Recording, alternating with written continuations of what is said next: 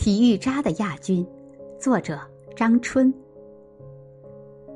中学的时候，我参加过一千五百米赛跑。比赛刚开始，我就因先前训练过度而感到脚踝痛。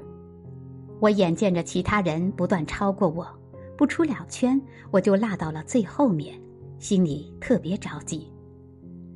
这时候，赛道边传来一个男生的声音。这些女的跑什么一千五百米？等一下，全都脱一层皮。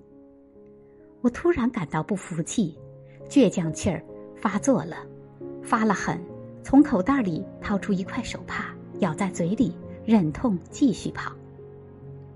我飞快地掠过了赛道上的人，掠过了许多熟悉和陌生的面孔。看到我咬着手帕拼了命的跑，同学们疯狂地为我加油。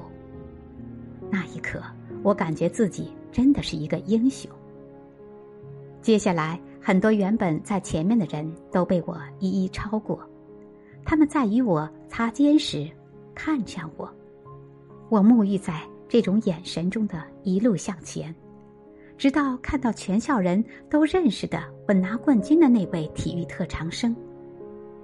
他和我之间只有两个人了，我做梦也想不到，作为体育渣的我。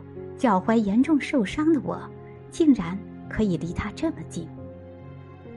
我死死的咬着手帕，感觉到嘴里已经有血腥味儿了。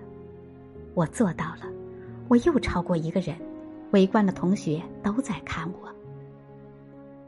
我又做到了，我又超过一个人，到达了他的身后。这时他已经到达终点。路旁的老师举起手上的秒表喊：“冠军！”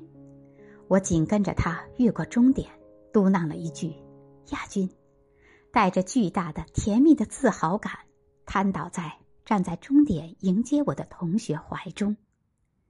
休息过后，我心情非常宁静，咽着带血腥味的唾沫，一瘸一拐，迎着秋日凉爽的风，回味着这美好的胜利，去查看。那值得骄傲的成绩。我的老师笑着告诉我：“你没有成绩呀，你少跑了一圈。”